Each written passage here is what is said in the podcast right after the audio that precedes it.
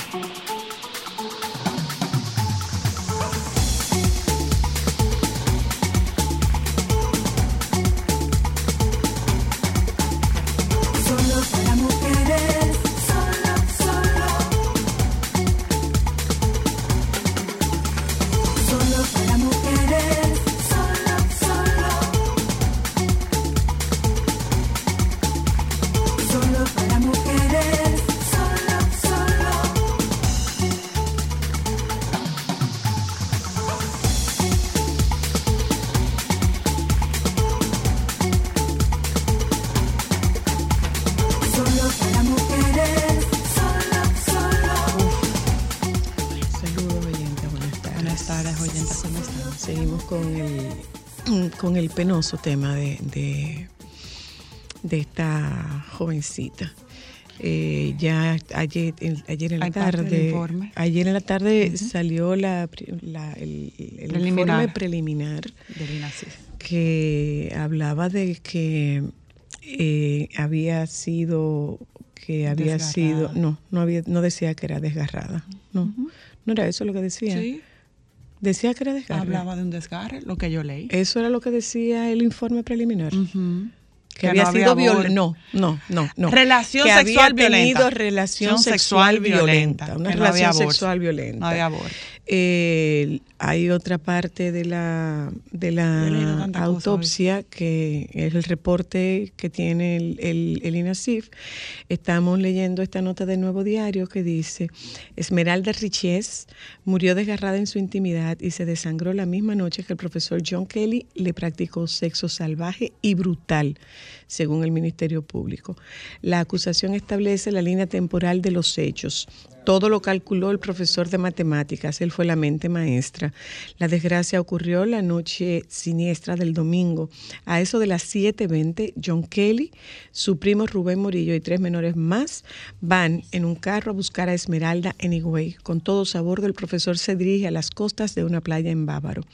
Llevado por sus maquinaciones y pensamientos brutales, echa pastillas en una bebida y se la da a Esmeralda que se la toma con el candor de sus 16 años.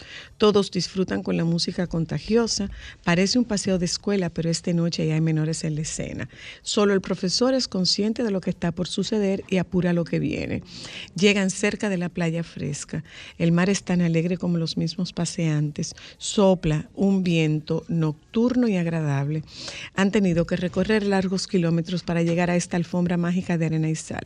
Las menores se sienten libres, están lejos de sus padres vibran al compás de la música pegajosa, pueden quemar hasta el topete la última adolescencia.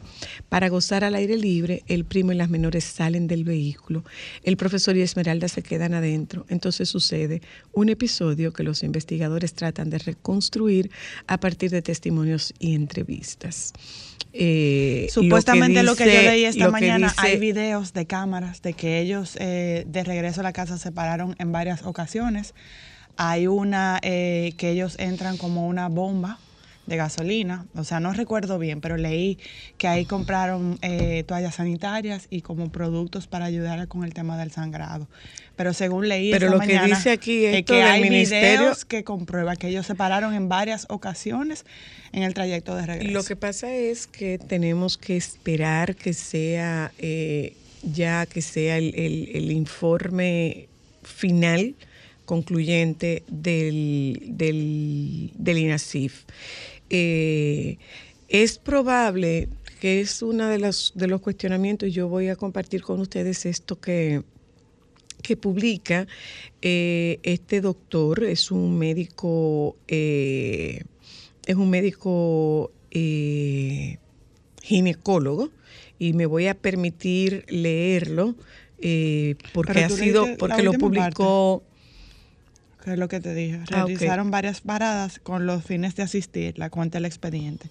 Añade que en el recorrido de regreso los imputados John Kelly y su primo se detienen además en una farmacia ubicada en la Avenida España en Bávaro, provincia de Altagracia, en donde los imputados con las menores en el vehículo proceden a comprar varios medicamentos, agua y toallas desechables femeninas, que aparentemente esos fueron los medicamentos que encontraron en su casa. Dice el doctor Jotin Ramón Pérez, médico ginecólogo, y lo cito porque es, una, es un hilo eh, público en, en, Creo que le Twitter. mañanero, ¿no? Esta mañana. Dice, una penetración puede causar la muerte de una mujer. ¿Cómo es posible que una actividad tan común pueda matar a una mujer por una hemorragia? Te explico, dice el doctor. La vagina es una cavidad músculo-membranosa que se extiende desde el introito hasta el cuello del útero. Tiene unas, unas dos paredes plegadas y lubricadas que permiten tener cierta elasticidad durante el coito o el trabajo de parto. La longitud de la vagina es individual en cada pared. La pared anterior mide de 6 a 8 centímetros y la posterior de 7 a 10 centímetros. Como todo órgano, la vagina tiene una irrigación sanguínea pero que este caso está dada por segmentos o tercios inferior, medio y superior, donde cada segmento maneja una irrigación diferente. Unas vienen directamente de las ilíacas, otras de la bifurcación de la arteria uterina. Cuando se produce un coito agresivo o intenso, continúa diciendo el doctor Ramón eh, Yotin Pérez, cuando se produce un coito agresivo o intenso, la vagina pudiera perder esa elasticidad por un tema de longitud. El pene pudiera llegar hasta 18 centímetros, además de la fricción generada en el coito, lo que generaría el desgarro, abertura del tejido y un posterior sangrado. Los desgarros vaginales son peligrosos, tanto así que están considerados como la segunda causa de muerte por hemorragias posparto después de la atonía uterina. Un acto sexual placentero permite la posición y acomodación que reduce la posibilidad de desgarro. Solamente la arteria uterina, que da una rama inferior destinada a irrigar el tercio superior de la vagina, maneja un flujo sanguíneo de 500 a 700 cc de sangre por minuto. Imagínense ustedes una vagina con múltiples desgarros, conocida como estallido vaginal. Por lo tanto, un desgarro vaginal sí puede producir una hemorragia masiva que si no se corrige pudiera llevar a un estado de hipovolemia grave que terminaría en la muerte de la mujer que lo padezca. Yo lo que espero, señora Luna, es que esta situación nos sirva para analizar varios puntos que miremos hacia donde tenemos que mirar, porque no es justo que las mujeres siempre ante la sociedad y muchas personas seamos las culpables de absolutamente todo. Que entendamos que una mujer, ya sea que se le ofrezca, se le venda, lo que sea, una menor es una menor de edad, usted es un mayor de edad, usted tiene la capacidad de decir si sí o si no, y que dejemos de normalizar, de aceptar y de promover para muchas personas el tener relaciones con menores de edad. Yo creo que ya está bueno que aquí le pongamos cartas al asunto, al respecto, porque aquí siempre queremos castigar a las mujeres. Si a usted se le está vendiendo, se le está trayendo, se le está ofreciendo, como usted le quiera poner, una menor de edad, el adulto es usted. Usted tiene que tener la capacidad de decir que no Aquí como sociedad no podemos seguir normalizando las relaciones con menores de edad, señora Luna. Eso no está bien. Aquí tenemos que empezar a trabajar que si a usted médico o médica o al personal médico le llega una menor de edad embarazada, usted tiene que averiguar quién es el papá. Así debía ser. Y que si es un mayor de edad, usted lo tiene que meter preso, porque eso es abuso. O sea, ya está bueno todo lo que yo he escuchado es gente matando a esa muchacha otra vez. Ay, que mira que parece una mujer. No importa que parezca lo que sea. no lo repitamos. Es menor, es menor de edad. ¿Cuándo vamos a hacer conciencia al respecto? Estoy tratando de conseguir. Eh, o sea, ya está bueno. Eh, estoy tratando de conseguir otro tweet, otro tweet con información a ese respecto. Eh, y es que eh, debemos tener claro que de verdad. no es no es posible. Bueno, hay, aquí hay, un facultativo que dice un médico especialista que dice que sí, que sí es posible. Pero usted sabe de qué tamaño es el útero. Eh, eh, el útero es del tamaño de un puño. Pero esto no es elástico, pero es, pequeño. que esto no es esto no es el útero, esto es la vagina, porque no ha llegado, choca con las paredes de la vagina, es lo que yo tengo entendido.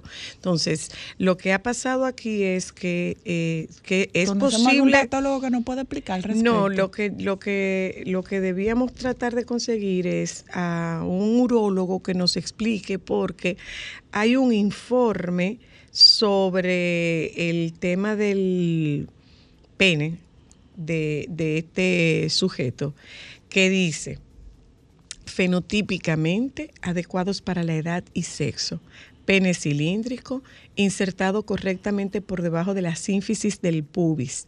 El mismo mide 10 centímetros de longitud. Eh, no especifica, suponemos que el 10 centímetros de longitud ha de ser eh, flácido, no, no erecto. 3.5 centímetros de ancho, no se observan alteraciones en la base y cuerpo del mismo. A nivel del surco, o corona del glande se observan diminutas formaciones redondeadas, puntiformes, de aspecto verrugoso. Las bolsas escrotales, así como el área perigenital, no presentan alteraciones macroscópicas. A la evaluación del resto de las áreas corporales no hay lesiones visibles. Entonces, lo que estábamos escuchando era que no, eh, que, que no presentaba lesiones el pene. Lo que yo interpreto que dice esto es que no hay lesiones en el resto de las áreas corporales. Eso es lo que dice, eso es lo que dice. Pero entonces vamos a buscar a un médico que nos lo Voy a ver si podemos llamar al doctor Soriano por WhatsApp. Vamos a buscar a un médico que nos pueda explicar esto porque cualquier cosa que nosotros digamos está dentro del campo meramente especulativo. ¿Qué es lo que yo, qué es lo que yo planteo? Eh, leí que dice el abogado de, del el abogado de la familia de Esmeralda que ellos no están conformes con ese con ese con esa autopsia. Pero yo entiendo que las autopsias no se hacen para para que nadie quede conforme. Yo creo que es un estudio científico y como estudio científico pues lógicamente eh, arrojará lo que arroje. Pero también entiendo que esto es un informe preliminar que bien podría modificarse. Y podría modificarse cuando eh, eh, cuando den, por ejemplo, resultados de, toxicología, porque esto, esto habla de sexo violento, de que hay un desgarro, pero no dice cuál es el resultado de la información toxicológica. Doctor Soriano, buenas tardes, ¿cómo está? Buenas tardes, ¿cómo le va, señorita Luna? Hola, doctor, ¿cómo está usted? Hola, hola, ¿cómo le va a usted? Muy bien? gracias. Mira, gracias. Yo sé que estás fuera y gracias por tomar nuestra llamada, eh, eh, David. El doctor David Soriano es médico urólogo y con él nosotros queremos conversar para que él nos eh, traduzca esta, esta, este informe, este resultado de, del informe forense del el pene del, del supuesto eh, imputado. o del imputado, eh, todavía no está imputado. en el caso de la, de la jovencita Esmeralda, Riches. Explíquenos esto, doctor. Dice aquí. Fenotípicamente, este es el resultado del, informe forense, fenotípicamente adecuados para la edad o del, o, del examen, porque no es, del, examen del examen fenotípicamente adecuados para la edad y sexo. Pene cilíndrico insertado correctamente por debajo de la sínfisis del pubis. El mismo mide 10 centímetros de longitud, 7.5 centímetros de ancho. 3.5 centímetros de ancho. No se observan alteraciones en la base y cuerpo del mismo. A nivel del surco o corona del glande se observan diminutas formaciones redondeadas puntiformes de aspecto verrugoso. Las bolsas escrotales, así como el área perigenital, no presentan alteraciones macroscópicas. A la evaluación del resto de las áreas corporales no hay lesiones visibles. ¿Qué significa eso, doctor? Bueno, muy buenas tardes, gracias por comunicar. estaba en, un congreso en la ciudad de San Francisco, un poquito de frío por aquí, eh, pero eh, dada la... Ustedes sí estoy dispuesto a responder. Mira, eh, son genitales normales. la, el pene en estado flácido. En estado flácido. sí, generalmente se mide en estado flácido, tiene diferentes longitudes. Eh, en estado de erección eh, puede llegar a tener hasta 15 centímetros y el grosor es, puede duplicarse. O sea, de 3.5 centímetros puede duplicarse a 6, 8 o 10 centímetros. O sea, son, eh, lo, que se refiere como verruga en esa zona del surco badano prepucial o la zona donde se une el glande con el pene, generalmente son máculas perladas, pero pueden ser también eh, verrugas de papiloma. Eso eh, ya el examen físico o con, ya con un examen se puede determinar cuál de las dos es, pero tampoco se relaciona ninguna, a ninguna alteración. Eh, la descripción está muy bien hecha, está muy muy bien descrito, pero lo que describe son, son genitales normales sin ninguna alteración. Ok, lo que pasa es, doctor, que se había, eh, se había dicho, había corrido la información de que no tenía laceraciones en el pene. Sin embargo, sin embargo, lo que dice este informe es que a la evaluación del resto de las áreas corporales no hay lesiones visibles. Pero un desgarre en el, en perdona, perdona, en el pene. En el, en el en la descripción del pene no habla ni de lesiones ni de desgarro, ni, ni no hay lesiones, pero dice, es la parte que me llama la atención, que a la evaluación del resto de las áreas corporales no hay lesiones visibles. O sea, que eh, esto, esto puede ser concluyente para decir que tuvo o no tuvo coito. No, no, no hay manera de, saberlo. Lo que sí se supone que eh, el pene todavía puede tener eh, relaciones y, pasan unos días y no tener eh, indicios de que hubo relaciones. A mm. veces en un coito inmediato si pudiera notarse algún grado de, de inflamación eh, o tal vez en personas que tienen prepucio, puede haber algún desgarro del prepucio y ser subjetivo de que tuvo relaciones en el hombre, pero en uno o dos días ya no deja ninguna marca. Ok, y... En los genitales. Ok, estamos hablando de que esto pudo haber sido dos días después. Supongamos que esto pudo haber sido dos o más días después. Entonces, doctor, eh, una relación de ese tipo eh, puede una relación violenta puede dejar lesiones en el pene.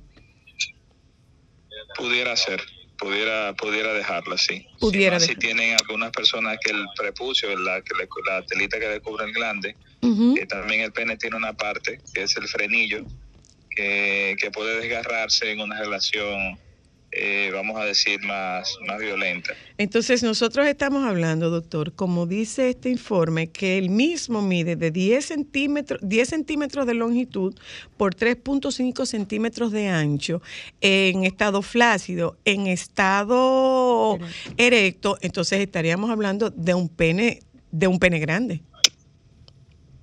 No, no necesariamente se duplica al doble con el tema de la erección, porque hay, penes que cuando están flácidos tienen una, tienen una longitud grande, eh, pero entonces no, no crecen tanto con la erección, sino que se ponen más rígidos. Ok. Entonces, el, aún medir en erección de 10 centímetros puede llegar a 15 y, y todavía es un pene normal. Okay. Igual la vagina es, es, una, es una cavidad que puede, puede adaptarse al tamaño del pene. Una vagina virgen, una vagina virgen. Sí, bueno, en el área del, en la virginidad lo que hay es una barrera en la entrada de la vagina, que es el imen, eh, que a veces está parcialmente abierta, a veces está eh, eh, abierta pero por varios orificios pequeños. eh, y en una relación violenta, aún sea una vagina que no sea virgen, puede, puede lacerarse, puede lesionarse. Ok, gracias. Lo, que podría suceder es tal vez si se utilizan objetos que, no es el pene, que puede ya también causar daño, ya, eso es una conjetura. Ok, podría, podría haber uso de objetos. Eh, gracias, doctor, muy amable. Gracias. Que tengan bonito día. Igual para usted. Muchas gracias. Gracias. Eh, así vamos como entendiendo un poco más sobre todo esto. Yo insisto en que debíamos esperar a que a que, a que se, se emita el informe final de patología forense porque este es un informe, estoy tratando de ver, lo único que podemos hacer es conjeturar al respecto. Exacto, exacto. Porque no sabemos, pero es una pena. Sigue siendo una pena. Y tú sabes Aquí estamos viendo, por ejemplo, hay ¿Tú sabes lo que yo pienso? En, en, algunas declaraciones, según lo que yo leí esta mañana, porque como dije, he leído muchas cosas. Lo que se habla del trayecto fue debido a las entrevistas que se hicieron de las amigas y creo que del primo que se entrevistaron. Pero como te comenté, hay videos de que ellos se pararon en varias ocasiones. O sea, hay cámaras que comprueban que ellos se pararon en varias ocasiones. Pero en resumidas cuentas, vuelvo y repito, señora Luna, hay que volver a tomar una decisión, hay que tomar una posición y hay que tomar cartas en el asunto sobre la normalización de las relaciones con menores de edad, tanto para niñas como para niños, porque nosotros hicimos aquí un trabajo hace unos años sobre violaciones de niños y abusos a niños que no se publican, que no se dice. Esa es una parte del abuso sexual a niños, niñas y adolescentes, del cual no se habla. Porque hay ah. niños también que pueden ser abusados y no se dice por vergüenza, por no, no sabemos qué. Pero el punto es, señores, si es una menor de edad, usted no tiene la capacidad de buscarse una persona de su edad.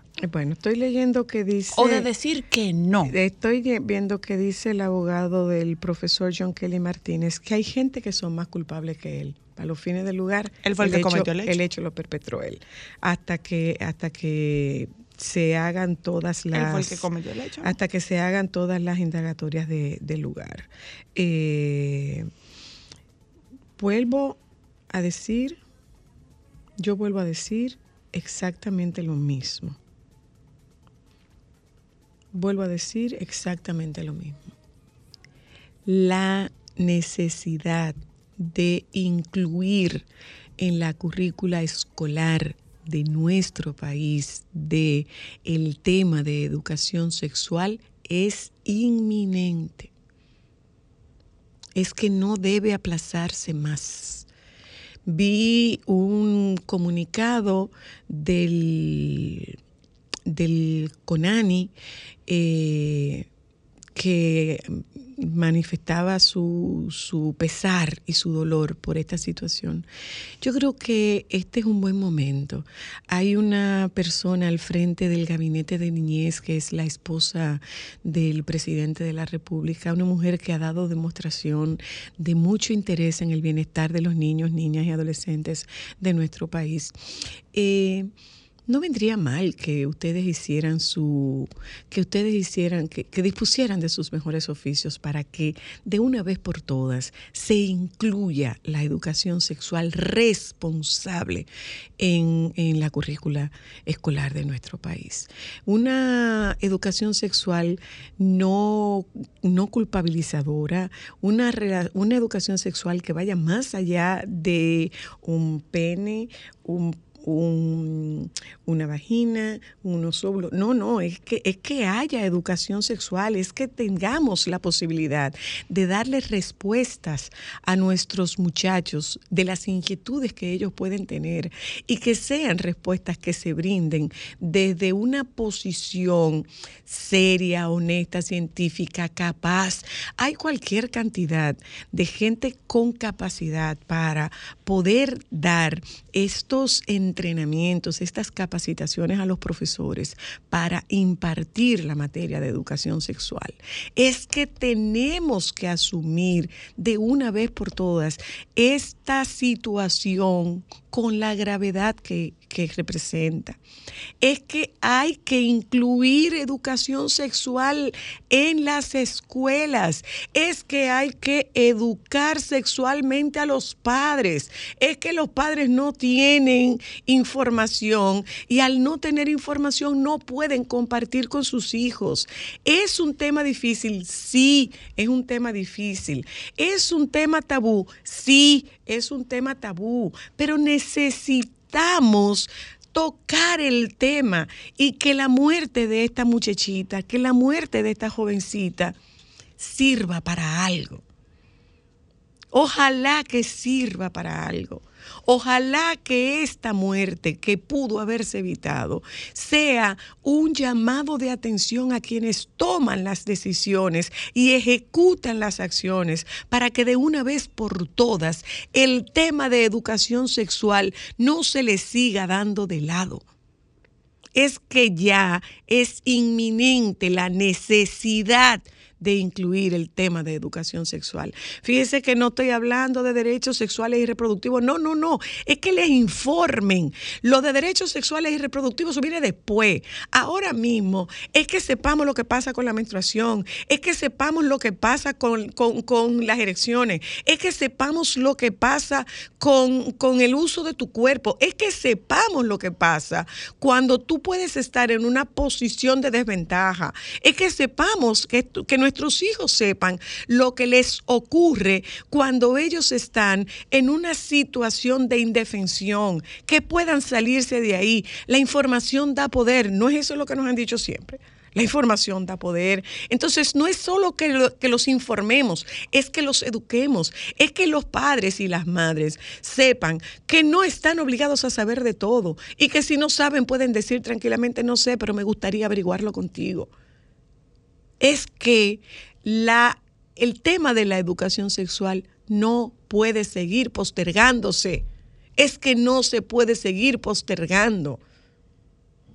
Ojalá que este caso que ahora mismo nos escandaliza, que este caso que ahora mismo nos horroriza, pueda ser un pie de apoyo para que por una vez, para que que de una vez y para siempre se incluya el tema de la educación sexual en las escuelas. Busquen la manera de hacerlo, pero háganlo por el amor de Dios. Solo para mujeres.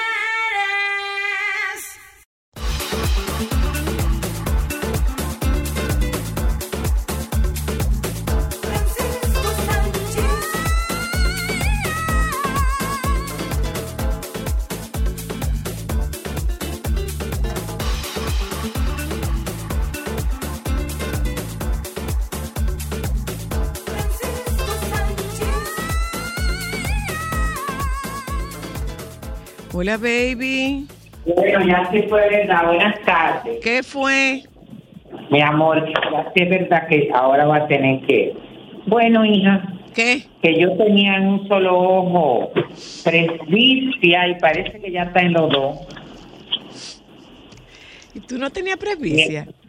En los dos, sí, nada más tenía uno solo, pero tenía muy poco. Eso es lo que te da, eso es lo que te da después de los 50, ¿no es? Antes de los 50. Ah, no, a mí me dio cuando cumplí 50, que eso como que tú no ves de cerca, ¿verdad? Eh, de cerca, ajá. Ah, entonces yo tenía. Yo que tenía se te hace, se te hace la vista, se, te hace la vista larga y el brazo corto. Claro, en, en, se hace una, yo no sé si sería, eh, ay no, no, no, déjame no empezar con Vas a tener que usar, vas a tener que usar. Eh, esa vista tiene otro nombre. ¿El qué? Esa vista. Ah, vas a tener que usar lentes bifocales. Tiene una vista genital. ¿Una vista genital? Porque tiene que bajar hasta abajo para verlo. Poner los objetos hasta abajo. ¿Qué es esto? Ay, eso me lo dijeron una vez. La cuestión es, mi amor, que tenía un solo me hicieron unos lentecitos y ahora veo que los voy a tener que usar cada vez que tenga que leer, como en este caso. Pero tú sabes que hay trifocales, ¿verdad? Ay, Dios mío, pero no, no, no sabía. Sí, los míos tienen tres focos. Ay, qué fina, las hay con suerte. Y no, las no, no, no, los míos tienen tres focos. O sea, mira, hay una visión para tú leer sentado y una, y una visión para tú leer acostado. Ahí está. Sí, y una por si tú estás manejando, que como que más o menos como que sí, pero no, pero quizá, tal vez, cantinflía. Pues tendré que consultar. Bueno, ven para Optimax, vamos. Claro. Vamos para Optimax, que, los míos están de cambiar. A mí no me le cabe un rayón, Maito Lente. Lo siento, Daniel. Tengo, sí, sí tengo, eh, tengo mucho tiempo que he dejado tranquilo a Daniel, es decir, que pienso que este es el momento de ir. ¿Verdad, eh? Claro. Em, bueno, mañana es la esperada competencia de comparsas, Canibarú, la, la, cual regresa en su sexta versión. Hay que recordar que ellos tuvieron un par de años que no lo hicieron va a ser, eh, bueno, mañana 18 de febrero a las 8 de la noche en la sala de la restauración del Gran Teatro del Cibao. A ver, va a haber una transmisión en vivo por Digital 15, Telemito Internacional y YouTube Live, pero eh, eh, para el que quiera presenciarlo, hay las boletas están a la venta a través de todo tickets y también en la boletería del Gran Teatro del Cibao. Tiene la producción artística de Iván Tejada. Mm. Eh, en esta mm, nueva entrega participan una veintena de comparsas de Santiago, Santo Domingo Este, Distrito Nacional, Cotuí, Bonao, San Francisco de Macorís, San Cristóbal, Jaina, Fantino, Nizao, Mao, La Vega, Jarabacoa, Samaná y El Celo. La conducción de la gala estará a cargo de Lady Álvarez, Bray Vargas, Carolina Aquino y la pitonista en la parte artística estará el percusionista David Almengot, mm. Crazy Design y Garbela o Garbella y el jurado seleccionador estará integrado por Pablo Pérez, René Brea, Rosén Jerez, Django Sufrón, Stalin Victoria, Laura Ramírez, Oscar Gullón, Diana Mota, Marcos Taveras, Alex Sabiñón. Hay que recordar que esto, esta competencia de, de comparsas Canibarú es, eh, bueno, fue creada y la dirige eh, Clara Olivo. Eh, y nada, hay muchas expectativas. Que hablando de Diana Mota, dime, tengo entendido que, bueno, Diana Mota es la hija de Diana, Mota y ellas son las que tienen la franquicia de Mi Mundo Dominicano. Y que eh, en este, van a hacer un concurso este año. Y nosotros seguimos participando en Mi Mundo, baby. Pero mi amor, la niña de mi mundo fue la reina del Caribe este año, Miss World Caribe, y quedó dentro de la semifinalista. Ah, no me digas.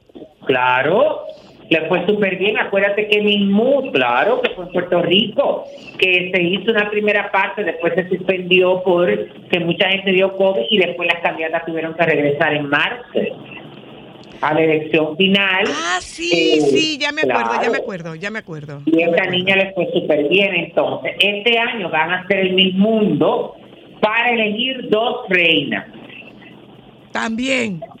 Ajá, que sería la que competiría el año, es decir, van a adelantar el proceso y van a, y pero este año la Iría Mi Mundo no se va a salir, no se va a sacar de ese concurso, sino que se va a hacer, le permitieron este año hacer una elección por dedo y se va a coronar a una joven eh, que luego daré como más detalles porque no, bueno, hasta hacer, hacer sé quién es, pero no me han autorizado, pero para que la gente lo sepa, porque la, la coronación de esta chica será en marzo y competirá en mi mundo este mismo año. Ah, eh, entonces, eso es por un lado. Por otro, eh, ya tú sabes, bueno, el día de, de, del amor y la amistad, a la pobre Clarisa Molina, mi amor, le dieron, eh, no le dieron, pero le recibió muchos mensajes preguntando sobre su situación con el empresario boricua Vicente Saavedra, que por cierto le, eh, eh, lo citaron para declarar en lo de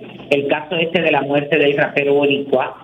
y nada, ustedes saben que ella anunció que se había pospuesto la boda y bueno, en, el en sus redes sociales la gente con el tema, preguntándole, porque apareció muy bonita, con un vestido amarillo y unas botas marrón.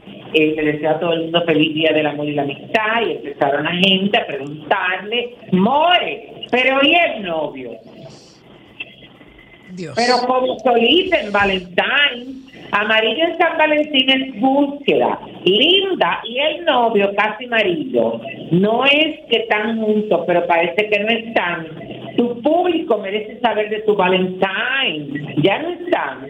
Y otros, te podrás imaginar, de comentarios. Eh, bueno, eh, felicitó, eh, pero en la misma publicación Vicente Saavedra eh, le puso un mensaje feliz, feliz San Valentín, mi amor. no, mentira, ella. ¿Le puso un mensaje? Sí. Saavedra, que el amor siempre nos lleva a vivir más aventuras en momentos de pura risa y a tu lado el odio, dijo Clary, mentira. Ella no le puso, esto fue hace un año. Óyeme qué pasa. A mí no me, yo no creo que la relación esté terminada ni distanciada. Yo lo que creo es que quizás ellos entendieron que la estaban haciendo como muy público, todo, y como que se estaban precipitando y ese tipo de cosas. Ahora también, por otro lado, veo que cada uno ha controlado y, eh, no controlado, mi amor, ha... Eh, suprimido totalmente las publicaciones que tengan que ver con los dos, quizás es una crisis, pero también esperado, están esperando como mucho tiempo, porque esas son cosas, que no hay que anunciarlo, la gente tiene que vivir su momento y quizás estén dándose una oportunidad, o eso que yo te acabo de decir, que, que no quieran seguir exponiéndose públicamente. Bueno, eh, ya lo sabe, el Palacio de Buckingham anunció que la reina consorte Camila no utilizará la controvertida corona que tiene el diamante Koinor, una joya de 105 quilates reclamada por la India. El embrujado. el próximo 6 de mayo. En su lugar va a llevar la corona de la abuela de Isabel II, la reina madre, en la ceremonia que marcará el inicio del reinado de Carlos III. Las hay dichosas y las hay con suerte, mi amor se cree que es la primera vez en la historia reciente que una corona existente será reciclada para una coronación en lugar de encargar una nueva, en aras de la durabilidad y la eficacia. La reina María, esposa del rey Jorge V, mandó hacer eh, esta corona para su propia coronación en 1911. Espera un momentito. Al, aló. Tiene que esperar, sí, tiene que esperar un momento que estoy en el programa de radio. Ah, eh, eh, de la gente que te está llamando, no nosotros en este caso. ¿Cómo es? Que no es a nosotros que te tenemos que esperar, es quien te está llamando. Ya lo sabe, la corona fue retirada de la Torre de Londres, donde se exhibe entre las otras joyas de la monarquía británica, para realizar trabajos de modificación antes de la ceremonia, según informó el, eh, el, Palacio de Buckingham. La corona se, se reajustará con diamantes de su colección personal de joyería, con diamantes conocidos como Cullinan tercero, cuarto y quinto, es decir, que le van a, la van a, a reforzar en homenaje a la difunta reina Isabel II.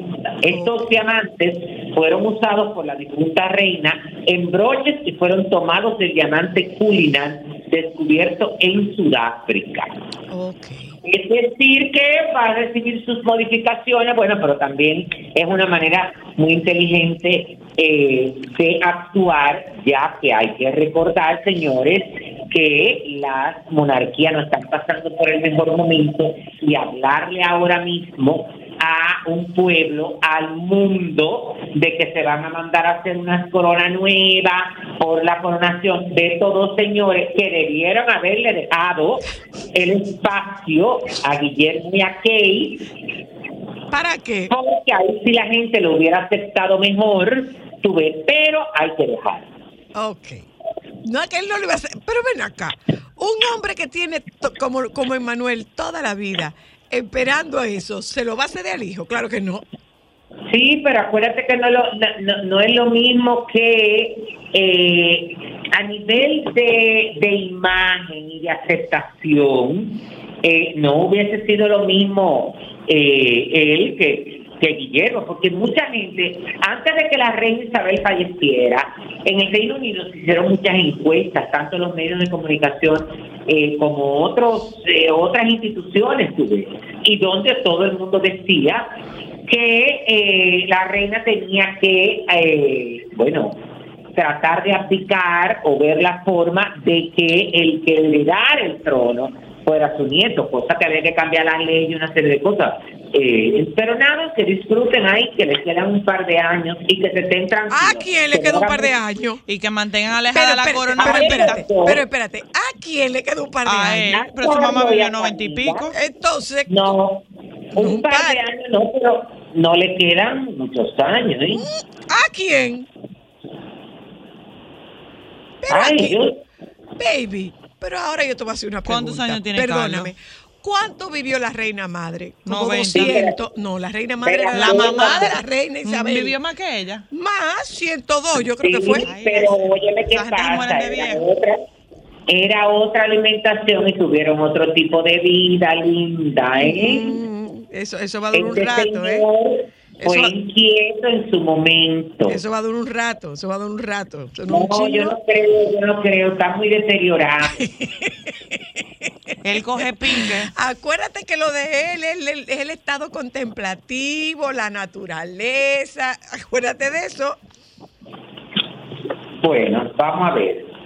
Vamos a ver qué pasa ahí. Eh, una noticia que la verdad es que todo el mundo se quedó como en shock es con eh, que la familia de Bruce Willis anunció que el actor padece una forma de demencia llamada demencia pronto temporal. Eh, compartieron un comunicado eh, donde señalaron que aunque la noticia resulta dolorosa, es un alivio tener finalmente un diagnóstico claro. Actualmente no existe tratamiento para la enfermedad, una realidad que eh, se espera que pueda cambiar en los próximos años a medida que la condición de Bruce avanza. Eh, y la familia, bueno, incluida su esposa, su ex esposa de Moore, sus hijas, tú el que quiso opinar, reveló su diagnóstico de afasia en el 2022. Eh, en ese momento dijeron que Willis sufría una condición médica que estaba afectando sus habilidades cognitivas y que tomaría una pausa en la actuación. Bruce siempre creyó en usar su voz en el mundo para ayudar a otros y crear conciencia sobre temas importantes, tanto en público como en privado. Se lee en esta declaración de la familia. Sabemos en nuestros corazones que si pudiera hacerlo hoy, querría responder atrayendo la atención mundial y una conexión con aquellos que también sufren esta enfermedad debilitante y cómo afecta a tantas personas y su familia. Según la clínica Mayo, la demencia frontotemporal es un término general para un grupo de trastornos cerebrales que afectan principalmente a los lóbulos frontal y temporal del cerebro. Esas áreas del cerebro generalmente están asociadas con la personalidad, el comportamiento y el lenguaje. Ay, santo Dios. Ay, sí, sí, qué pena. Pobrecito, mi amor. Mira, no, no dijimos, no hablamos de la muerte del cuerpo. ¿Del quién? El cuerpo. ¿Quién es el cuerpo? Eh, eh, eh, ingeniero, ¿usted se acuerda a quién le decían el cuerpo? actriz. Ah, Raquel ah, a Raquel Welch. Le decían el cuerpo. Sí, Así era que le decían el cuerpo. El cuerpo. Y por ahí no pasaba ni cánula, ni masaje, ni nada, nada. El cuerpo. Sí. Búscate una foto de, Raquel Welch. Ni se, ni se daba no, como la materialista no, no, la no, no, famosa, no, no, no, no, no, no, esa mujer era, esa mujer era eso. El cuerpo. Que no hablamos que se comprometió. ¿Cómo fue, Ben? Materialista. ¿Cómo fue? Sin embargo, en su momento ella fue el cuerpo más espectacular y la verdad es que tenía una de, unas proporciones Por eh, muy bien definidas y perfectas, pero ella tenía para el gusto actual un problema. ¿Cuál? Que era chata. ¿Era chata?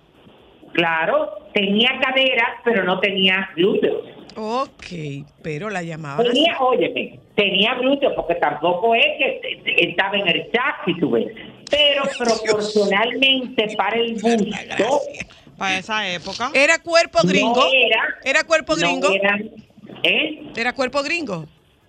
Ajá, ajá. Pero da muchísima pena eh, esta situación, pero la verdad es que ella tenía muchos años retirada eh, hasta de, de los de, los mismos medios de comunicación de la vida pública. Pero era, era Porque tú sabes que esta gente que se crearon como mitos son muy pocas las que eh, continúan, tú ves el caso de, de Méndez. Ay, no, hombre, ya llegó el momento de despedirte. No, no, no, soy es porque hay sus atrevidas, tú ves, y sus osadas, como en este caso de Lucia Méndez. Bye, baby. Está bien, que tú te mantengas bien, pero hija, llegar también a los extremos porque eh, eh, fuerte. Soy la, yo la vi ayer que le entregaron unas llaves eh, y, de las llaves de la ciudad de Miami, después la entrevistaron en primer impacto. Y eso es una cosa que yo digo, pero si a mí me tocara entrevistar a yo me asustaría. Baby, baby. Es como congelada. Baby, yo tuve la oportunidad de ver a esa señora actuar en el show del mediodía y yo tengo fuera del show del mediodía 21 años. Y yo tuve la oportunidad de ver a esa señora cuando ya ella comenzó a hacerse sus transformaciones. Yo dije, qué pena una mujer tan bella, porque la verdad es que la belleza de Lucía Méndez era una belleza impresionante, pero ella se, se, desfiguró se desfiguró, contrario a lo de contrario a lo de Verónica Castro, que se, hace sus retoques y sus arreglos, pero sin, sin exagerar, hijo. Bueno, ya, me puedo despedir. Eh, yo creo que sí. Mira, tú sentiste el temblor, el último. Ay, no me hable de eso, que yo no lo sentí. Ah, pues de eso que vamos a hablar. No, mi amor, no, yo no lo sentí porque en ese momento yo estaba grabando, estaba como moviendo. ¿Ese fue el de ayer? ¿Ese fue el de ayer, de cuatro puntos y pico? Claro. Eh, ¿No fue Puerto Plata? Tú sabes una cosa, que al final nosotros nos estamos acostumbrando también, soy la Vamos a ver si es de verdad, si nosotros no estamos acostumbrando. El ingeniero Reyes Madera está con nosotros para que hablemos de eso. Es un tema que no nos ah, gusta tratar, pero que tenemos que tratar. Bye, Mira, tú viste, 500 y pico de gente presa en, en, en Turquía. Más entre arquitectos e ingenieros. 500 y pico de gente hay preso en, presa en Turquía. Entre ingenieros y ah. arquitectos relacionados con la construcción. Y por el otro lado, encontrando gente. ¿Sacaron otra persona hoy? Una familia. no, hoy sacaron uno. Hoy sacaron una familia. Hoy sacaron una familia. pero mira, allá hay un grave problema, Zoila. Hay una, hay una indignación a nivel mundial. ¿Por qué? Porque los rescatistas, primero, los que sacaron que no debieron haberlo sacado. Y lo segundo, eh, se pudo, se pudo haber salvado más vidas, porque fíjate que muchos familiares se apostaban frente a las edificaciones que se habían destruido para decirle a las autoridades, yo tengo gente que está ahí adentro. Lo que pasa es que ellos dejaron, según lo que, porque yo le he dado seguimiento, ellos dejaron de buscar porque ya lo que se conocía hasta el día de hoy es que las personas no sobreviven tanto tiempo. Los equipos de rescate se retiraron porque ellos decían que ya no era viable la vida, por eso es que empezaron el tratamiento con retirar los escombros y ahí es que descubren a la primera víctima, que de hecho ella estaba boca abajo que tuvieron que hacer unas maniobras para poderla sacar y a partir pues, de me voy a despedir, pero incluso vi en las noticias una señora que se mantuvo alimentando a su vaca se mantuvo alimentando a su vaca y rescataron a su vaca viva. Pero tú viste lo que pasó en el campo de olivos. bye, baby. En Turquía. Se dividió. bye, baby. Eh, que tengas un buen fin de semana. Déjame cambiar tus días y llenarlos de alegría. Solo para mujeres.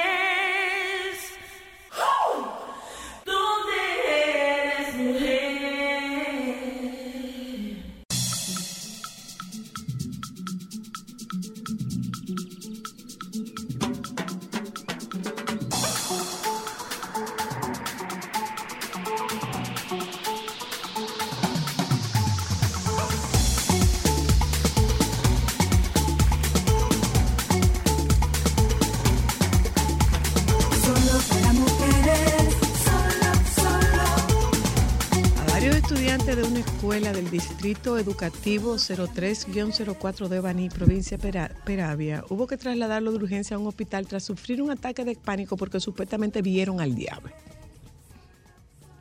Eso no sería un ataque de pánico. Yo pienso que eso puede ser un brote, eso puede ser una histeria colectiva o un brote psicótico producto de algún alucinógeno. Eso sí podría ser. Eh, que comiencen, a averiguar qué se dieron esos muchachitos o qué le dieron a esos muchachitos, porque que todos, yo entiendo que uno lo vea, pero cinco, seis, cinco, seis, hmm, algo, hay en el agua. Por otro lado, y que viene con el tema que vamos a tratar en el día de hoy. Tú vas a ser muy feliz tratando ese tema, yo no tanto. La judicatura turca ha decretado el ingreso de prisión preventiva de 54 personas en el marco de una investigación que busca depurar, espérate, porque vamos eh, eh, te voy a explicar por qué son 54. Eh, depurar responsabilidades por el derrumbe de edificios de los terremotos que asolaron el sureste de Turquía el pasado 6 de febrero, informó este viernes la prensa turca. El Ministerio de Justicia turco, Bekir Bosak, señaló que se está investigando un total de 245 sospechosos, de los que 54 han sido ingresados en prisión preventiva, preventiva, perdón, 47 están en libertad bajo control judicial y 27 están provisionalmente detenidos. Bosak prometió que la justicia eh, actuaría de forma exhaustiva contra quienes pudieran tener responsabilidades en los derrumbes. Ojo, todavía siguen investigando. Y apareciendo gente. Eso, eso es milagroso.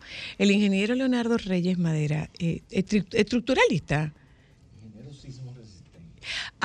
¿Qué otra cosa? Ingeniero sismo resistente. Nosotros hemos tenido, eh, eh, eso es una de las grandes, esa es una de las grandes adquisiciones que nos, nos dejó Carlos, Luciano. Eh, oye, nueve años de la muerte de Carlos. Dios. El ocho. El 7. de el 7 de febrero. Nueve años de la muerte de, nuestro querido Carlos. Siete. Yo cumplo nueve. Siete. no, tú no cumples nueve. Yo cumplo nueve años de casado. Nueve años, son nueve años.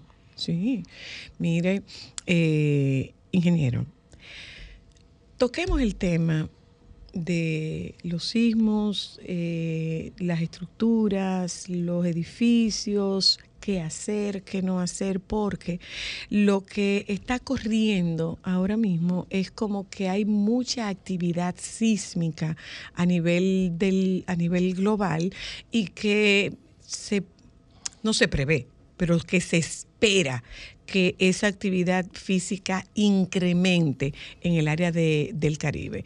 ¿Eso es así o no es así? ¿Es positivo esos movimientos o deberíamos asustarnos? Para quienes dicen que está relacionado con el calor, acuérdense que en Turquía hubo este terremoto y están en invierno, o sea que no hay ninguna relación. Al contrario, mucho frío. buenas, buenas, buenas tardes. Hola, buenas tardes. Y en México hace frío, que tembló eh, hace poco. Pero en México la temporada más activa es septiembre. Hay, ¿Podemos hablar de una temporada más activa que otra, ingeniero? Bueno. ¿O es coincidencia? Si, yo te digo que aquí se registraron 188 sismos en enero. ¿Eh? Sí, así está publicado por el servicio, el Centro Nacional de Sismología y por el Observatorio Loyola. ¿De qué depende que, los, que nos enteremos o de qué depende que no nos enteremos? Si lo sientes, te vas a enterar.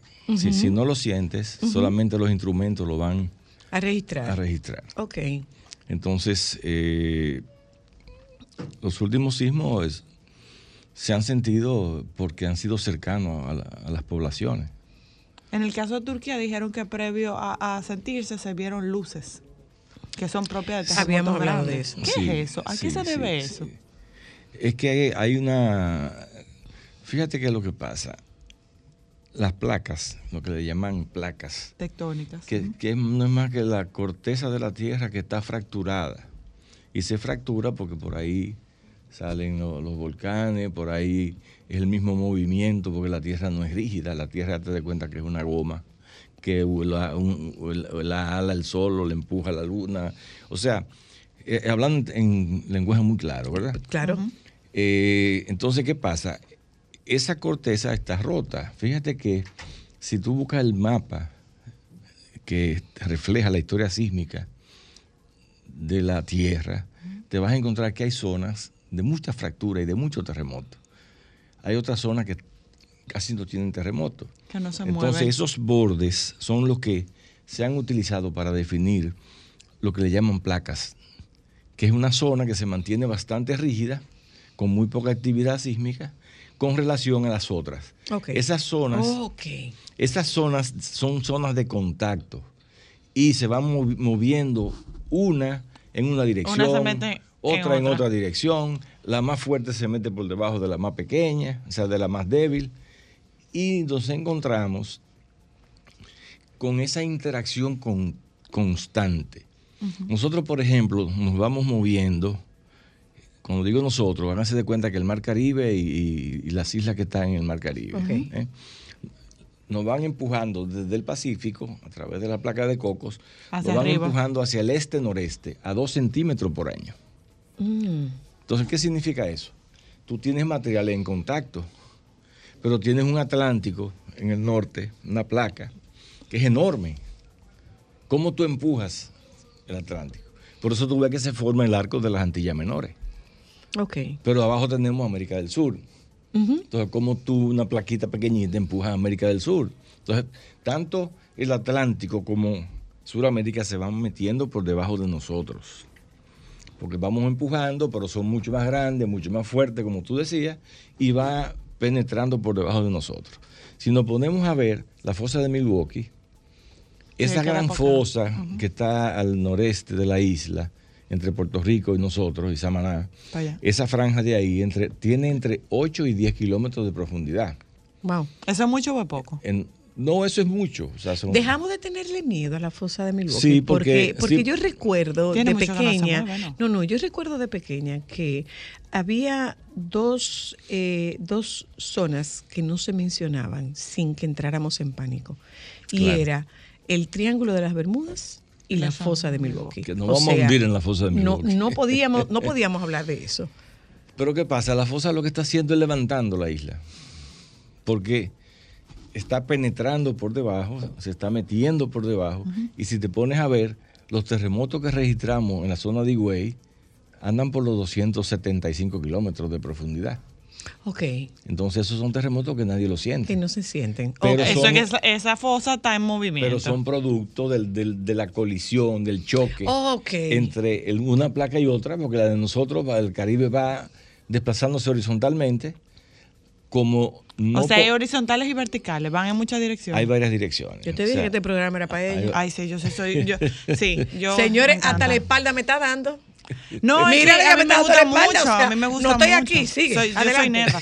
No, porque yo le estaba escuchando. No me, no me cabe la menor duda. Lo que pasa es que esas son cosas que a uno en el colegio se le dan como muy superficiales, a menos que a ti te guste de que National Geographic, programas de eso que, que te, te explican un poco, pero uno no tiene conocimiento básico ni de si es bueno que se mueva, si es malo, o sea, y ese le voy a hacer una pregunta. Esas zonas de esas placas, eh, porque nosotros tenemos varias placas o zonas, como usted dijo, como la fosa de Milwaukee, cercanas a nosotros. Y la fosa de los muertos aquí al sur de la Es importante, es bueno que se muevan, que no se muevan, que liberen energía, o es peor cuando durante muchos años no se mueven, acumulan energía y de repente viene un sismo y grande. pasan muchos años sin moverse, realmente. Mira qué pasa. Eh, te voy a poner un ejemplo la falla septentrional. esa, es la que no pasa entera nosotros. Esa, va desde, desde Montecristi hasta Samaná. Tú puedes trazar una línea recta. Lo, hay un, par de investigadores, o sea, hay, gente del Servicio Geológico Nacional que ha hecho lo que le llaman trincheras. O sea, han metido, han, han descubierto la franja.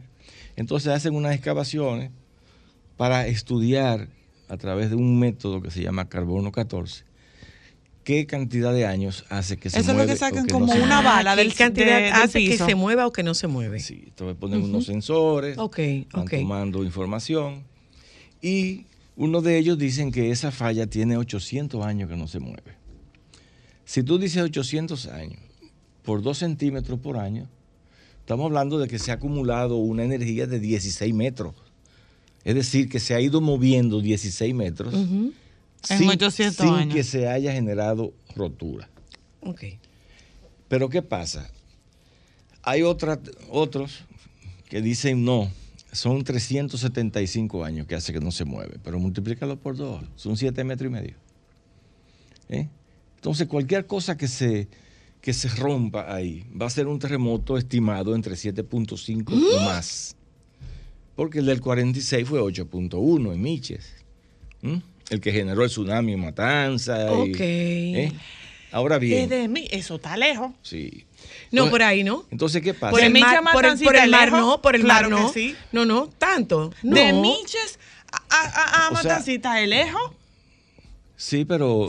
Claro que sí, pero mamá. la Sí, sí, sí, sí, pero depende por dónde los recorramos. Un, terremoto, y en ese tiempo. Un terremoto 8.1 en el mar, en una zona de bueno, subducción, pero, hay una zona del, del, del mar que, que, baja. Muy bonito el término. Viene, Se me murió el mío. En español eso sería. ¿Una zona ¿Eh? de? Sub no sé qué cosa. Subducción. Eso es. De penetración, o sea, cuando una zona, una placa se mete uh -huh. por debajo de la otra. ¿Mm? Pero ¿qué pasa? También hay un movimiento horizontal, que es el empuje de nosotros, de 2 centímetros por año, contra el opuesto de la placa del Atlántico. Entonces, ¿qué es lo que sucede? Es muy fácil. Los materiales acumulan elásticamente energía de deformación. ¿Qué significa eso? Tú coges una gomita uh -huh. y la vas alando, uh -huh. tú la sueltas y ella, ella se recupera. Uh -huh. Pero, pero cuando, de tanto alarla, pero se, va a romper, se rompe, pierde tensión. Cuando se rompe, eh, porque llegó al límite de rotura. Pero viene con fuerza para atrás. Entonces, ah, entonces ahí se produce la liberación de energía y se genera el terremoto. Ese es el concepto clásico que tú lo acabas de, de definir. Se llama teoría del rebote elástico. Con esa fuerza okay. con la que va para la... Entonces, entonces, entonces va acumulando entonces, energía entonces, hasta que se libera. Tú no sabes. Tenemos 375 u 800, 800. años. Eh, pero el terremoto fue en el 40 y pico. En el 46. En sea, el 46. Y, y a partir de ahí nosotros pero no él habla de fallas tenido. diferentes, porque Eh, él habló y- de la de eh, septentrional, que es la de los 300 a los 800, pero la del terremoto de Miches es otra. Te estoy diciendo de una nerda. ¿O me equivoqué? Digo, ella se dijo nerda, yo no. Ay, ella yo sé, a mí que me se- encanta. ¿O me que equivoqué, ingeniero Madera? No, lo que pasa, no, porque no, no la asocian a esa. Porque si no, ya eh, hubiera tenido 76 años como tiene el terremoto, ¿verdad? Ok. ¿Eh? Entonces, Ahora, ¿qué pasa? entonces Ahora, ¿qué nos pasa? preocupamos, no nos preocupamos, déjame- nos cuidamos, no nos cuidamos. que, Déjame- déjame- digo, déjame no hay decir- cómo cuidarse. No, déjame decirte algo. Y es que se ha intentado acorralar los- más o menos un periodo de recurrencia de los terremotos. Y oye, más o menos cada Que se ha intentado cada- acorralar. Sí, o sea, ¿Y cómo como- se puede acorralar? Bueno, entender. porque tú vas a estudiar y decir, ah, pero mira, aquí hay un terremoto, en esta zona hay un terremoto que se produce más o menos cada 50 años o cada 100 años. Mira, por ejemplo, el terremoto de, que afectó la parte oeste en el, El de 2010. Haití. De ellos tenían 150 años que no, no, no tenían un terremoto. Para ellos no existían los terremotos. Pero si cogemos el mapa de sismos históricos de 1500 a 1900, nos encontramos que sí que cada 100 años, más o menos, hay un terremoto importante en la isla. Ok, cada 100 años. Sí. Entonces tú dices, Contamos bueno, el de aquel lado, porque llevamos 13 ya. no necesitamos contarlo para estar más tranquilos. No, porque si nos llevamos de ese, llevamos 13, nos quedan 77. Que, te- No, 80 y- 87. que necesitamos contarlo para estar más tranquilos, porque si no, Pues está- quedan no, si no 87. están Entonces, 76. eh, mira, no, si no, No, están 87, si no, son 13. Hay Si no- 76, si nos no- quedan 14. si nos ponemos a ver, tú que ya me asustas. 24. Nos quedan- no, 14. 24, sí, sí, sí, 24, Mira, 24. no, pero lo interesante es que en el, voy a estar mil- viva de en el aquella. 1842 hubo el terremoto más destructivo, que de, de ellos se le denomina el terremoto de la independencia, porque los haitianos tuvieron que salir corriendo para allá, en Cabo Haitiano. Ah, sí. Ahí hubo tsunami, ahí hubo más de 6.000 muertos en ese terremoto. Y en, en, en esa población, 6 mil muertos. ¿Mm? Sí, debe haber sido la en- isla En entera. aquel entonces. debe haber sido la isla entera, 6 mil muertos. Entonces luego viene, 102 años después, viene el del 46. O sea, en 1946. Ok. Aquel va- fue en 1842. Vamos a actualizar. Ahí hay 14 Vamos a años de diferencia. actualizarnos, 104 vamos a actualizarnos a la fecha, al día de hoy. Así como está ocurriendo esta situación con, con Turquía de que han sometido a este número de desarrolladores, constructores, ingenieros, eh, por la calidad de sus edificaciones, porque lo contrastante con todo esto es que los edificios que albergan sus oficinas se quedaron intactos. Ellos hablan y también los de que que eran edificios viejos. se fueron todos. Es que ellos hablan de que eran edificios viejos que no estaban Mira, actualizados espera, con las normativas. mira, no. eh, eh, yo estuve escuchando, creo que en el sol de la tarde, estuve yo escuchando un dato que me pareció sumamente interesante y que estaba relacionado con la calidad de, del hormigón. Eh, hablaba de que, eh, o sea, eso, yo no sabía que eso se mandaba a desarrollar y que te mandaban y que tú tenías como un gradaje, si pudiéramos. Sí, una resistencia específica. Entonces, eh, como se está construyendo hoy en día, que son construcciones, digamos que más modernas, eh, son realmente construcciones sismo resistentes, hablaban de lo que pasa con México, por ejemplo, que se balancean las, las, las edificaciones. Entonces, nosotros, ¿cómo estamos en ese sentido? Porque como que de repente donde nos fijamos es en las, en las edificaciones públicas, en las escuelas, y con este último temblor creo que hubo algunas, algunas fisuras en, en, algunas, en algunas edificaciones. Sí, mira, te lo voy a resumir en, tres partes. Número uno, eh, Turquía ya en el 2009 ha tenido un terremoto que le costó 17 mil muertos. Este va a llegar a 100 fácilmente. Qué pena porque lo que tú, lo que sobreviven eh, son menos, están ahí, pero ya cuando tuvieran sumar los muertos y los que se quedaron dentro de los escombros, ya ahí no se sabe. Entonces, en el 2009, nosotros estábamos trabajando el código sísmico dominicano, o sea, la adecuación, porque nuestro código era del 2000, de 1979. Ha cambiado mucho. Entonces, ya ante, ahí fue donde se dio a conocer en principio, y la ingeniería sísmica eh, puso toda su observación en el efecto del piso suave, que fueron como colapsaron los edificios otra vez en Turquía. ¿Qué es piso suave? Es, son estos edificios que tú tienes abajo, locales comerciales, Ah. y entonces arriba tienes un montón de, apartamentos y ese tipo de cosas. que, si, que si no se conciben adecuadamente, todo el peso cae sobre las columnas, sobre los, elementos verticales. Que como un palillito y, y entonces se te mueve el edificio como un todo arriba y la parte más débil es la que colapsa. La que colapsa. También y por ende colapsa todo lo También se usa, eh, también se puede presentar ese caso en los edificios que tienen los estacionamientos en el primer piso. ¿Mm? Ámbar. También. No, todito, casi todo los edificios. Pero ¿qué pasa?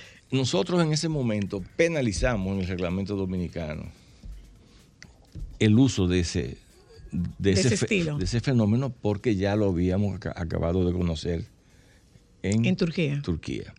Entonces, ¿Lo parqueo en el primer piso? Tú lo, sí, tú lo quieres hacer. Tú lo quieres hacer. Claro, todo. Pero es que los son soterrados. No, eh, eh, tú, lo quieres hacer, entonces tú vas a tener que aumentar la fuerza sísmica. Igualmente, limitamos las dos líneas de resistencia, o sea, las dos filas de columnas que, estamos viendo hoy que se están haciendo aquí todavía, se penalizó también. El efecto de las famosas columnas cortas que fueron las que rompieron las escuelas en Puerto Plata. Todo ese tipo de cosas está penalizado en el reglamento R-001. Ahora bien, sobre el, otro aspecto, no es solamente en Turquía. En el terremoto de México, eh, de, Chile, hubo más de mil edificios que hubo que demoler. La gente salvó la vida, pero también hubo, hay demandas eh, hacia los constructores porque sencillamente tú dices, bueno, es que no es suficiente que tú me hagas un edificio para que yo salve la vida, entonces ¿en qué voy a vivir después? Y, claro, cuando, claro, y cuando, Tú, y cuando tú, tienes que tumbar mil edificios, multiplícate eso, esos edificios por 50 apartamentos y, por cinco personas mínimo en ese apartamento. ¿Dónde tú vas a meter un millón, dos millones de gente? De hecho, de hecho, ¿Eh? había una señora que hoy estaban entrevistando eh, en un noticiario, creo que fue en Voz de América que lo vi anoche, que decía que eh, agradecían todo lo que estaban recibiendo, pero que necesitaban dinero que necesitaban dinero porque no tenían de qué vivir, porque lo habían perdido absolutamente todo. Entonces, ya no es solo que me den comida, que me den, que me den ropa. Eh, y en una de estas señoras decía que eh, realmente estaban desesperados, locos por volver a su casa. Entonces tú desde fuera te, pondrías en la posición de caramba, pero qué inconforme, porque tú estás viva, sí, pero no, no tiene nada de malo que yo aspire a tener un techo que me cobije. Y esa realidad tiende a un cambio radical de la filosofía de diseño sísmico. Ok. O sea, antes se decía... ¿Y cuánto tiempo tomaría esa filosofía? No, imagínate, ahora mismo, eh, ¿qué es lo que hemos hecho hasta ahora? Que si el terremoto dice que tú tienes que aplicarle a, tu casa 100, una fuerza de 100, el código dice, no, aplícale, el código de otro país dice, no, aplícale 10 nada más, que no hay problema. Mm. Nosotros te decimos, no, aplícale, aplícale eh, eh, de los 100, aplícale 45. Entonces, nosotros bajamos también ese nivel para poder aumentar la fuerza. ¿Por qué? Porque sabemos cómo construimos y sabemos la mano de obra que tenemos. ¿Mm? ¿Qué quiere decir eso, ingeniero? Que somos más conservadores. O sea que en lugar de, en lugar de dividir entre 10, nosotros te vamos a dividir como mucho entre 5.5. Porque se supone que esa diferencia tú vas a construir un edificio que va a ser capaz, como tú decías ahorita, de moverse para acá, de moverse para allá. El tuyo se mueve. ¿eh? Y esa, ese movimiento. Que es correcto, el movimiento de los edificios. Sí, va a hacer que se disipe energía. Entonces, esa, ese movimiento va a absorber la diferencia del terremoto que tú no le aplicaste. Una pregunta. ¿Cómo se evalúa el edificio? antes de eso, una pregunta. Pero qué destino tan grande. No, es que él está diciendo algo para que la gente lo entienda. Por ejemplo, yo que soy visual. La capacidad de un movimiento, de un, de, un edificio moverse, por ejemplo, como una ola, que crea como una onda, versus el que no se puede mover es lo que hace que se pueda caer o no. La rigidez o la flexibilidad. Exacto.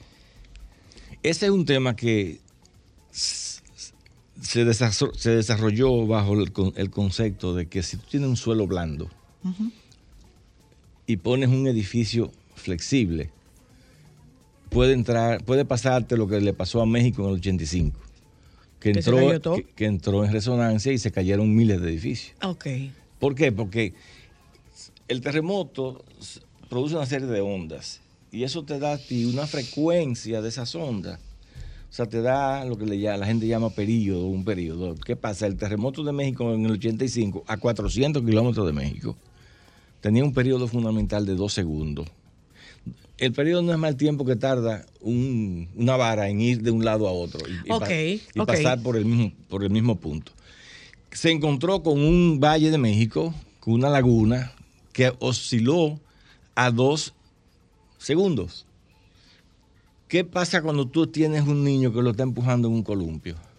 Se devuelve. Llega un momento que sin mucha fuerza tú le das un empujón y da la vuelta. Sí, sí. ¿Eh? Eso se llama resonancia. Okay. Eso quiere decir la amplificación del efecto de las ondas sísmicas. Que no se nos olvide que la Ciudad de México tiene un volcán. Bueno, Puebla tiene un volcán. O sea que propicia, eh, Todo se propicia todavía más. Entonces, ¿qué pasa? Todos los edificios en Ciudad de México que andaban por dos segundos de periodo, o sea, todos los edificios que, como tú dices, bailan, de, un lado para otro, y si bailaban a dos segundos se cayeron. ¿Por qué? Porque en lugar de, dos, se le multiplicó por cuatro o por cinco la fuerza y colapsaron. Una cosa, ingeniero, una cosa, ingeniero. De, ahí sale que piso blando, estructura rígida.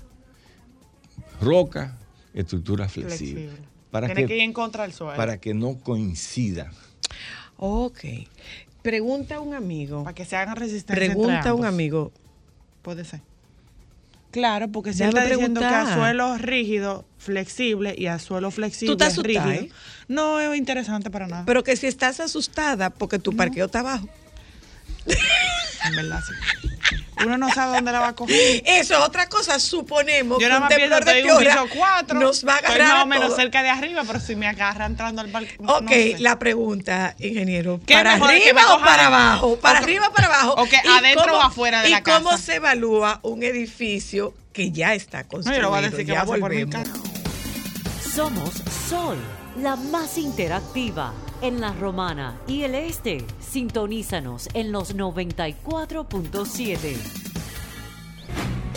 ¿Quieres sintonizar a Sol desde tu móvil? Descarga ahora la nueva app de Sol. Búscala en tu Google Play o App Store. Sol 106.5. También en tu dispositivo móvil. Somos la más interactiva.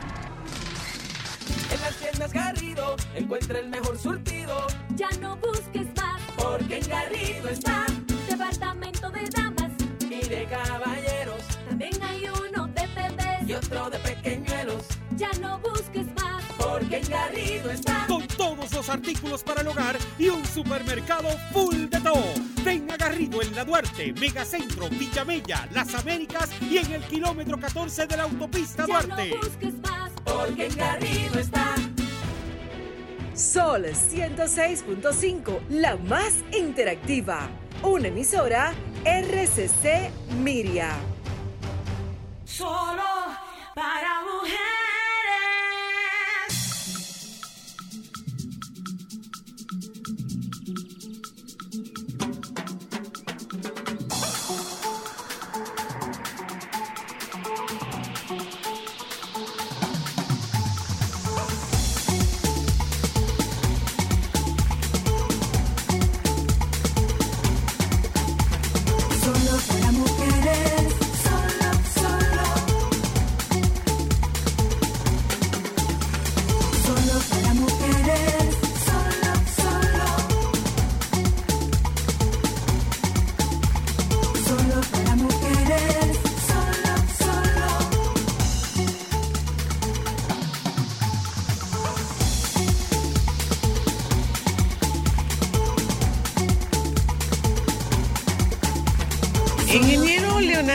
Reyes Madera, sígalo en, en, en Twitter. Ingeniero Leonardo Reyes Madera, sígalo. Y, y en Instagram también, para que usted tenga la oportunidad de hacer las preguntas que usted quiera hacerle al ingeniero. Eh, su visita no siempre nos resulta cómoda porque, porque es una visita que asusta. La pregunta que me hicieron, Pregunta, ingeniero, espérese un momento. Ah, bueno. La pregunta que dejaron hecha ahí, ingeniero, que cómo, eh, eh, vuelve que está preguntando, no la pregunto. Déjame hacer la pequeña pregunta. No, señor. Tenemos que irnos. ¿Cómo se evalúa un edificio ya construido? Oh, Además de llamándolo a usted. Le voy a agregar la mía y que va más o menos parecido. Y a lo que están en construcción, ¿puedo pedir certificación de sismo resistencia? claro ¿Te que va a mudar? Pero, Claro no, sí. pero aquí tú vas a un restaurante y tú deberías tener visible los permisos de salud pública, entonces la- eh, eh, las construcciones deberían tener esos permisos O visibles. sea, lo primero es que cuando No. tú compras un apartamento tienes derecho a un juego de planos. Y tú puedes buscar un profesional que te lo revise y te dé su, su opinión. Y te diga, eso está bien, eso no está bien. Y tú eliges. Pero, tú, eh, pero obligatoriamente tienen que entregártelo. Buen punto. Entonces, entonces lo otro es sí. Hay un formulario que tiene la Agencia Federal para Emergencias de los Estados Unidos llamado FEMA P154. Ok. Con ese formulario, tú vas viendo el edificio por fuera, no, no tienes ni siquiera que entrar, porque hay puntos específicos que denotan algún tipo de vulnerabilidad ante terremotos, porque ya eso viene de la experiencia. ¿eh? Eh, eh, edificios de esta categoría han tenido problemas, de esta categoría han tenido problemas. Entonces tú dices, bueno, ok, no pasó el formulario, eso son 15 minutos. No lo pasó, ¿qué significa? Que te da un aviso, una alerta. Mira, fuera bueno chequearlo un poco más detalladamente. Múdate. Entonces tú lo chequeas. ¿Se refuerzan los Sí, se edificios? refu- claro que sí, aquí se han reforzado muchísimo. Se refuerzan. Mire, y antes de irnos, no, yo esa, eso no se lo voy a preguntar. Sí, yo se lo voy a preguntar. Está en usted si usted me lo quiere responder. no me ya lo que quiere ya estamos responder. aquí. Ya estamos aquí, pregunta, claro. Hay- ¿Qué puede pasar que él lo responda? Hay algunos constructores que no pasan esa prueba. Como hay muchos que pasan. Ah, ok, no, era eso lo que yo quería saber. Si Está usted, si usted me quiere nombrar alguno de los que pasan y Está alguno de los que no Está pasan. bien. Está bien. Gracias, ingeniero. No, gracias a Eh, ustedes, Sonia. Tenemos 24, 26 años por un lado y 87 por el otro. ¿De qué lado usted se va? ¿Del del 87 o del del 90? Yo me voy por el lado de que digo, aún tenemos tiempo. Mientras no llegue el terremoto, podemos hacer muchísimas cosas y, y- y- y con la prevención y el refuerzo podemos salvar muchas vidas. Su recomendación entonces es, ingeniero, que se haga esta super- que se haga esta revisión de las de los edificios. Claro Esa es su que sí, recomendación. claro que sí. ¿Mm? Gracias. ¿eh? gracias Gracias, a a ustedes. ustedes por habernos acompañado en la tarde de hoy. Les invitamos a que se queden con los compañeros del Sol de la tarde. Que hoy es viernes. Buscan el FEMO, oye. Hoy es viernes, hoy es viernes. Un viernes triste para muchos. Muy triste, muy triste. Muy Pero convulso. viernes. Nos Muy juntamos con ustedes el lunes. Sol 106.5, la más interactiva. Una emisora RCC Miria.